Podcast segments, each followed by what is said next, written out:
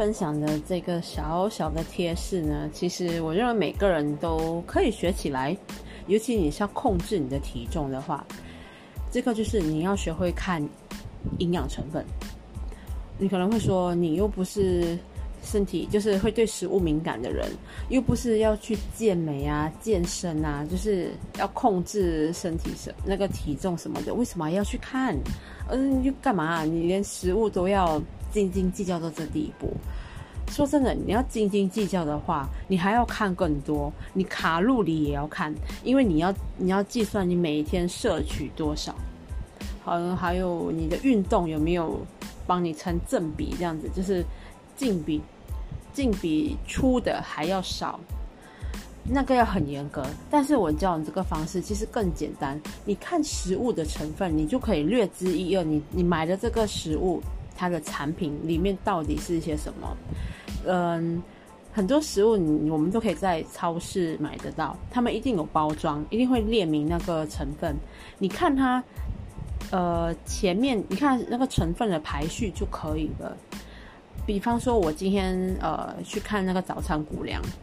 很多都是价格就是差很多，明明就可能重量没有差太多，就可能差个呃二十克或者是不到一百克这样子，可是为什么价格就是有差别？那后来我就看那个比较便宜一点的牌子，它的糖分。站在很前面，就比方说，它第一个成分可能是谷粮，然后第二个就是糖分，然后我再看那个比较贵的，然后嗯，它的成分就不同了，它会列出是什么谷啊，可能是杏仁呐，呃，还有覆盆子啊，还有各式各样的那个谷类，到了后面啊，它才是糖，所以这样就表示什么呢？如果他把糖放在越前面，就表示。这个产品它最主要的成分很大的比例还是有糖，然后那个把糖放到后面，就表示说它的产品是有糖分的，但是它的糖的比例比较少。看到这样，你们明白了吗？你这样子你就知道说哪一个的糖分比较少，哪一个是你觉得你吃的比较不会有罪恶感，也比较不容易增加你的那个热量的。你就稍微看这个贴士，其实你就。知道你，你就知道应该买什么，价钱是有差，但是质量也就告诉你了为什么。不，这个是看在这个是用在食物成呃看食物的时候，可是如果你是要买美容产品，其实也是一样，美容产品啊、化妆品啊什么的，它越前面的成分就表示，